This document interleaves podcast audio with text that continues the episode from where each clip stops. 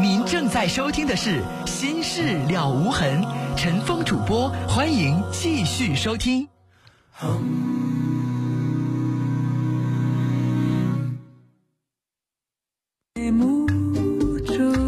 听众朋友，这里是《心事了无痕》节目，欢迎您继续收听，我是主持人陈峰。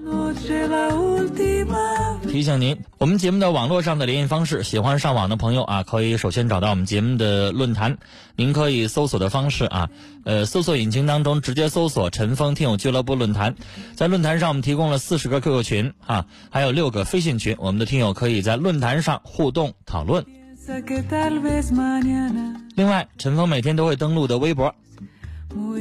您可以直接搜索陈峰微博，早晨的晨，风雨的风，或者是新浪微博当中直接搜索 DJ 陈峰，A B C D 的 D，J K 的 J，早晨的晨，风雨的风。来看短信，尾号是零九零八的听众说，我的女朋友跟我分手了，今天给我打电话说相中一个衣服，两千多，让我给她买，你说我该买吗？你的意思说？让你给他买一件两千多块钱的衣服，你没买，他就跟你分手了，是吧？那我想说，你分的对，这样的女朋友就不能惯着她，一件衣服不给买，立马就分手，你要他干啥？二三四四的听众说，好久没听节目了，很开心听到您的声音，最近在忙着实习啊，呃，我还没有着落呢，心情很差，面试的时候也没有信心了，怕自己实习找不到且事业单位。越是在这个时候，你越要调整自己的心情，调整自己的状态。如果老是灰心丧气的，那你想换个角度，如果你是人力资源的主管，你看到这样一个年轻人，本身他自己就没有朝气了，你还要他干嘛？要调整。零九八六的听众说：“我失恋了，四年的感情就这样结束了，很痛苦。想请教，爱和性到底有没有关系？还有，爱到底是个什么含义？”爱和性当然有关系，发乎情止乎礼，两个人到一定的程度了就会肢体接触啊。比如说你是一个女孩，你跟这人谈恋爱一年了，他连你一个手指头都没碰过，你是不是也会有什么想法啊？觉得怎么回事啊？爱和性是连着的，爱情到浓时的时候，它就自然的会发生性了，但这个是有尺度、有道德标准。至于你说爱是一个什么样的含义，字典上可能会有介绍。爱它是一个情绪的一个程度，比喜欢要深，它是一种责任，有很多的东西。五九五九的听众说：“我喜欢一个女孩好久了，可是我什么都不会去做，我怎么办？”什么叫你什么都不会去做？是你什么都没做？还是你现在什么都不会？你刚才说的不清楚，什么叫什么叫什么都不会去做？这是一个问题，是你会做你不做，还是你什么都不会？如果你什么都不会，那你就别追人家了，没有女孩会喜欢这样的男人。接下来我们接四号线，你好，喂，你好，陈峰，你好，你好，您说。我给你打过电话，就是我那个，就是我那个丈夫经常嗯打我，完我跟他离婚了。啊，丈夫老打你，嗯家庭暴力离的。嗯，现在住在我妈她这儿。嗯。完了，我离婚有有二年了吧？完了，我呃看了不少对象，就是找不着合适的。后期我碰到这个这个人，长得他长得挺好看的，就是他家是特别特别的小气。嗯，我刚处了两天之后，我就给他发了条信息，我说我原先处那个男朋友特别大方，在我家的，嗯，每趟来的时候都不空手。你跟人说这些干什么呢？他他那到我家来，他头头一趟看的时候，他拿点礼，完了之后就是一个屯子的，之后他净空手来，完我妈也挑他这个礼。那还每次都带东西去啊？你错在是你直接教他怎么做，你不能说你前男友怎么做的，懂吗？女士，如果他要是在乎你的话，或者是你在乎他，他直接跟你说我前女友怎么怎么地，我前女友怎么怎么对我好，你愿意听吗？懂了吗？你这个话说的不好听的地方，就是你拿你前男友怎么怎么地，这个最不爱听了。要我的话，我这脾气我直接给你一句，那你找他去，你跟我处什么？你觉得他好，你惦记他，你找他去。这个话说的不好听，女士，你可以教他。你说我妈挺在意这个的，你以后来的时候，你说你会来事儿一点，哪个老人不愿意看？你这么说，他能明白怎么回事，他不会生气。但是你刚才那个说法，人肯定不愿意听。我就给他发条信息，他就生气了，完了他就当然生气了。我教这么半天，你不明白人为啥生气啊？谁让你把以前的男人都整出来了？这点小事他就生气了？凭什么不生气呀？女士，我告诉你，你别以为每个人都大大咧咧的，这是忌讳。我跟你说，如果这个男人他没事老跟你提他前妻、他前女友，你不愿意，你愿意听吗？他老说他前女友对他可好了，说你对他不好，你愿意听吗？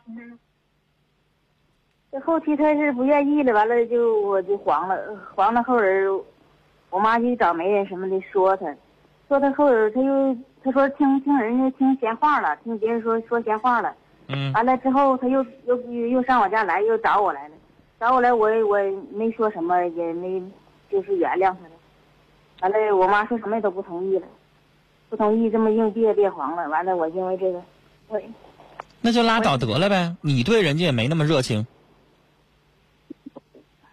我我心里有他，我爱他。那你爱他，你妈妈在那憋，你就使劲努力就得了呗。啊，而且女士，你说了，人家上你来找来，你啥也没说，这点你对他爱，这点你对他热情啊。而且女士，你这个人心太粗了，你说话太不着听了，自己一点都不心细，没有个女人样。你那性格要是细一点，对人家体贴一点，关心一点，你那个话就不会说出来那么难听。你说了，你们家通过媒人去把人找回来的时候，那个时候你不应该说一些话鼓励他吗？你怎么能不说话呢？我哥说什么了，我也忘了。你刚才跟我说的是，人家回过头来又找你了，到你们家的时候，说你说通过媒人把他找来了，啊，人家就上你们家，你说你没说话，我说话了，他我我我在大概溜的时候，完了看到他了，还是我先跟他说话。我说你干啥去？他说上堂食去。就这么一句话呀，啊，不是，这就叫你跟他说话了？找我来。这就叫你跟他说话了。那他骑摩托到我跟前儿，他也没没说什么玩意儿，那我先跟他说话的。这就叫你说话了是吧？在你的眼里打个招呼就叫说话是吧？那我女士，你应该说啥？应该说你妈妈现在反对，你说你妈妈憋着，那你应该给她一个鼓励，告诉她我爱你，你继续努力，这叫说话。你以为我就让你打个招呼拉倒了？我当面我不好意思跟他说，我发信息的时候我都告诉他了，我爱他，我我不想失去他。可是那你跟你妈说了吗？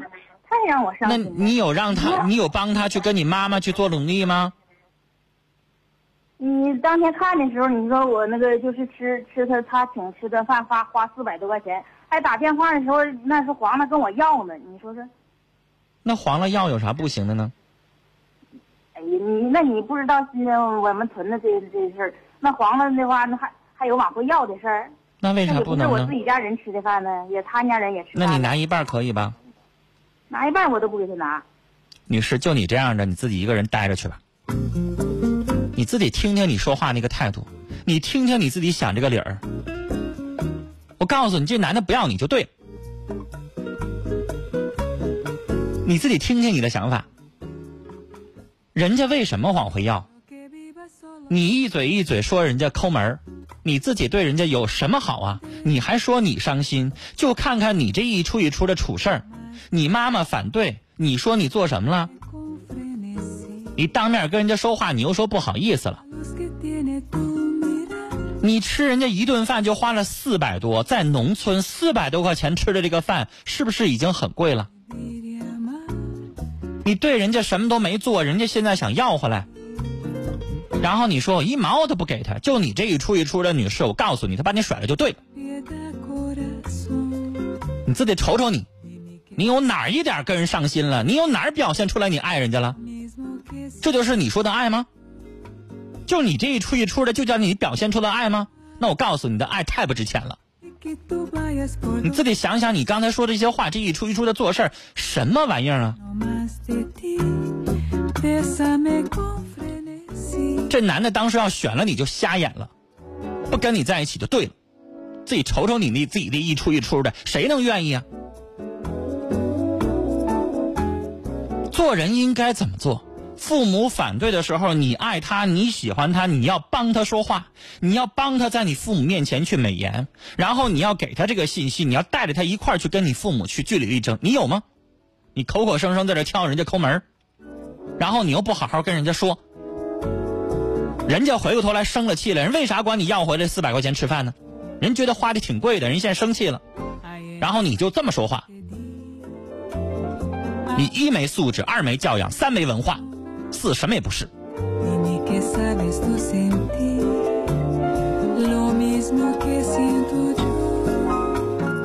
我们来看短信，尾号是二九五零的听众说：“女士，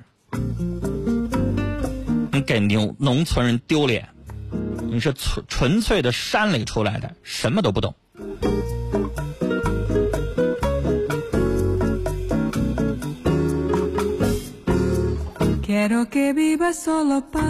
九七三零的听众说：“陈峰，你刚才骂的对，这是什么人呢？”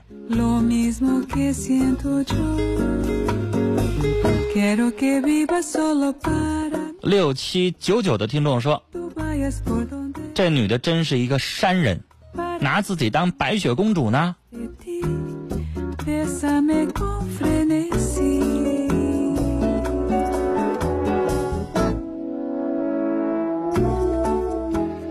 我们接下来看听友的短信，零九七二的听众说：“怎么能改掉自己的脾气呢？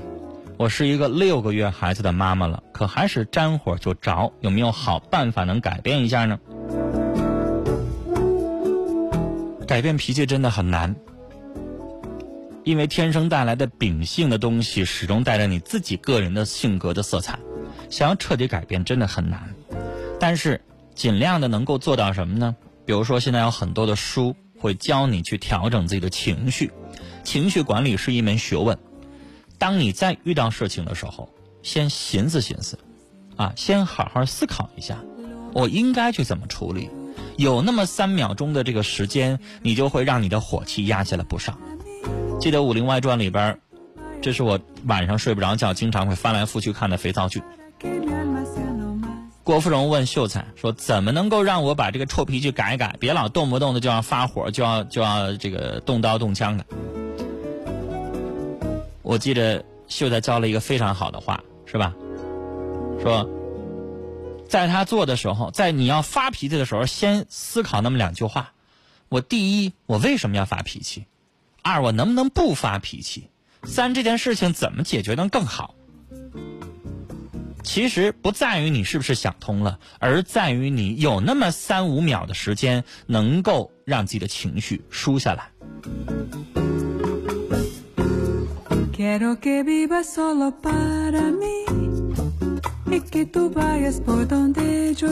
九幺六六的听众说：“刚才的女士，你情商有点低。”光认钱不懂爱，你是有点欠骂。三幺三二的听众说：“女人呐，你做到这个份儿上，让我觉得真的悲哀。”四五三幺的听众说：“这女的太有意思了，我无语啊！不了解农村人，难道农村人就这样吗？我真没见过。”九八零七的听众说：“刚才这位大姐，你更年期吧？”四三三六的听众说：“陈文哥训的对。”这女的有点不可理喻，就这么处事儿，火星来的吗？活该！就这一套，你自己一个人待着去吧。四七四八的听众说：“女士，陈峰主持的是情感节目，不是搞笑节目。你刚才那一出一出，逗死我了。”九八四幺的听众有点生气哈，说：“让他见鬼去死去吧，没有男人会要他。”听了都生气。七六零六的听众说：“这女的暴露出来的就是你的个性太自私了。谁规定男人非得给女人花钱？你以为你是范冰冰吗？以后说话不带咱们去去挑别人的哈。”三号线，你好。哎，你好。你好，女士，您说。哎，你好，陈芳，好久没给你打电话了。好。我先说一下我是谁。啊。我是那个患口腔癌的那个两个孩子那个妈妈。哦，你身体还好？我听你的声音。哦，我身体挺好的，我现在恢复的非常的不错。就是做完手术恢复的很好哈。啊，对，恢复恢复的很好，非常好。好。我参与你的节目啊，我这是很长时间没有听了。嗯。我刚刚打开收音机就听到了那位。乡村的女士给您打电话，嗯，在控诉她男朋友不给他们家买东西的事儿，嗯，我听了之后，我当时非常非常的气愤，听完了之后特别的气愤。呃，你知道我刚听的时候还好，但到后来那一出一出，我实在受不了了。我我听见他说话，我就已经很气愤了。什么到我们家来空着手，什么东西都不拿？那么你为什么不问一问他？你到人家去的时候，你买什么了？是。人呐，将心比心，对不对？人敬你一尺，你敬人一丈。你知道刚才大家为什么说你以为你范冰冰呢？就是大家就觉，还有一位听众说你以为你白雪公主呢？什么意思？对呀。就你哪儿美，你哪儿值得人家这么对待你了？对呀，你自己是一个什么样的身价？既然你是。已经是离异了，那么你再次选择婚姻，用他这种态度来选择婚姻吗？他这一辈子也找不到更好的婚姻，可以说他这一辈子不会再有婚姻，他再有婚姻也是不幸的，同样还是不幸的。我最生气的就是他最后一句话，我立马就发火了，说人吃饭吃了四百多块钱，这男的，人家这男的就是生气了呗，管他要，对吧？然后这女的说我一毛都不给他，凭什么给他？凭什么给他？人 凭什么给你花？反过来问一句，凭什么给你花？你有哪一个优点，你能够拿得出来让大家信服的？就是从你的说话，从你的言谈举止，从你的字里行间，你从哪一点表达出来你值这四百块钱？而且我觉得这个男士这么听来的话，一点都不小气。对，第一次见面吃饭就花了四百多，在农村啊，他不是说大城市你上个多大的饭店，你在农村那种小饭店花了四百多，那可是没少吃啊。是吧？当然了。然后您第一次见面就请你们家就吃了四百多，然后你还要人家往你们家上花钱，有点过分了。对，确实是有点过分。她不是黄花大闺女，是吧？就算是黄花大闺女，也不能这么做人和做事。我觉得，我想今天想给大家表达的一个是什么意思？就是人和人永远要站在一个平等的角度上。嗯。不要想着说我吃谁。我拿谁，我用谁，我是应该的，谁都没有应该应分的，在这个世界上，永远都是付出与回报。好，您说的非常好，说的非常好。付出与回报，你没有做到那个地方，你不要要求别人也能够做到。最后，我想送他一句话，我不知道他能不能听得懂。但是我希望他能够慢慢的去思量一下，也说给，就是说现在收音机前很多的听众朋友，女孩子在找男朋友的，想着有一些某一些利益上面的，有一些想法的，我想告诉他们，就是一句话：己所不欲，勿施于人。好，您说的非常好，呃，也请你保重身体，好吧？谢谢谢谢陈总。好，谢谢您，谢谢您聊得非常好，谢谢您的话。接下来我们继续来看听我的短信。尾号是零八四七的听众说：“刚才这个三十八岁的女人，我觉得精神不正常。”七零九四的听众说：“我觉得她的性格就是茅坑里的石头，又臭又硬，不要她就对了。”三个六一个三的听众说：“这个离婚的女人，长得就算再漂亮，我也不会要她，没法和她沟通，愚昧，没文化。”九六三五的听众说：“男人最大的忌讳就是女人老跟他提前男友怎么怎么的好，你不觉得丢脸吗？”六八三零的听众说：“他管他叫阿姨啊，说阿姨你太自私了，只想着你自己。”九六九三的听众说：“都三十八了，还不总结一下自己感情失败的原因吗？可怜之人必有可恨之处啊。”五二零三的听众就几个字儿。说纯牌一个二百五，六九九幺的听众说，就这样一个农村女人都不如小朋友说话着听，宁可打光棍也不要她，什么都不懂啊。一九八九的听众说，人必先自侮，呃。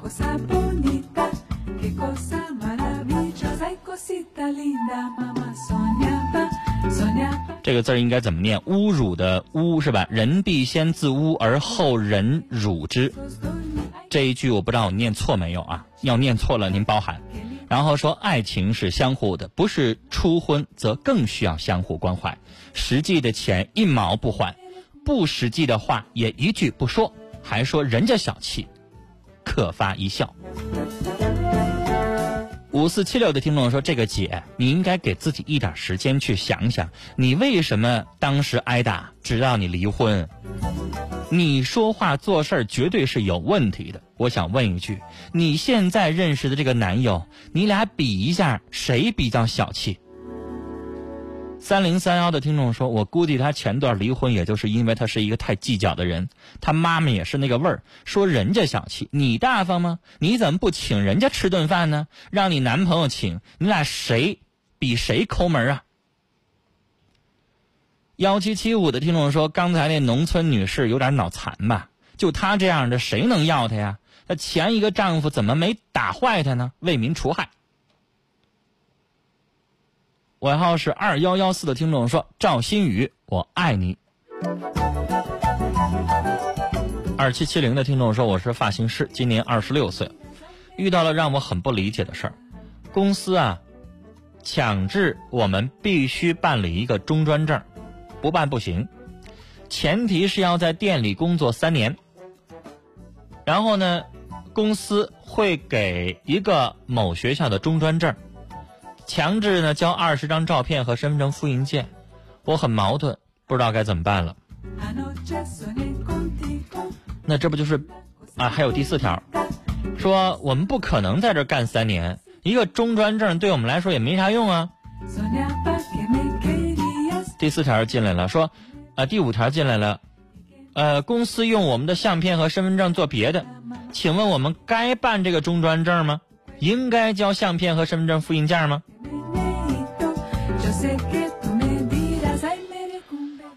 身份证复印件做别的，我觉得倒倒不至于，啊，但是用这样的方式，因为三年之后才能拿到中专的毕业证，是吧？我不知道这个上这个中专需要你们还得交多少钱，是不是还得交学费啊？要不然不可能无缘无故给你们办一个中专文凭，对吧？所以这本身这个。学这个中专证这块就有猫腻儿，里边人家可能挣钱。二一个最主要的目的啊，刚才这是小目的，最主要的目的就是拿这东西把你们绑上。在我节目当中，以前也出现过什么情况呢？大型饭店雇这服务员啊，外地雇的，管吃管住。第一件事先把身份证收上去了。然后我还见过，还还接到过什么样的电话呢？药店，第一件事也是。把身份证，把这个他收的不是身份证啊，那个饭店收身份证，药店把那个医药的那个资格证收上去了。为什么呀？现在雇个员工很不好雇啊，明白吗？尤其你们的有一些美发的师傅，有固定的回头客，一个月能给店里边创造几万块钱的那个效益那样的顾客那样的师傅，那更不能让他走啊。就像你说的，你们不可能干满三年，他就想用这样的一纸文凭把你们绑这绑三年，不就这意思吗？要不然他靠什么挣钱啊？你看看满大街几乎所有的饭店、服务行业全招人，为啥呀？为什么这两年那个饭店的服务员底薪有的能开到一千九啊？我都见过，两千的我没见着，一千七、一千八、一千九的已经非常普遍了。服务员的薪水为什么这么高啊？他招不着啊，累呀，没有人干长啊，所以他就变相的用各种各样的方式留着这些人，让他三年不走，然后他就可以继续赚钱。那师傅都走了，因为你想我刚才说的那种一个月能给一个店里边带来几万块钱效益的这样的师傅有没有？有啊，那人能挣那么多，能能赚来那么多回头客人，自己开个店多好呢，是吧？把这些回头客电话全留下了，我自己开个店，你们上我这儿来吧。这事儿不常有吗？再说很多师傅年纪大了，快三十了，谁还在那打工啊？人都自己开店了。所以现在满大街不都是理发店吗？那他就用这样的方式绑着你们吗？所以你觉得不平等条约不合适，你可以不在这干啊。满大街有都是店，别的店没这要求的，那我就上别的店干呗，对不对？这就是不平等条约。你愿意同意，那我没办法；你不愿意同意，你觉得不合理，那你就可以不答应啊。好了时间的关系今晚的节目到这里就结束了感谢您的收听再会。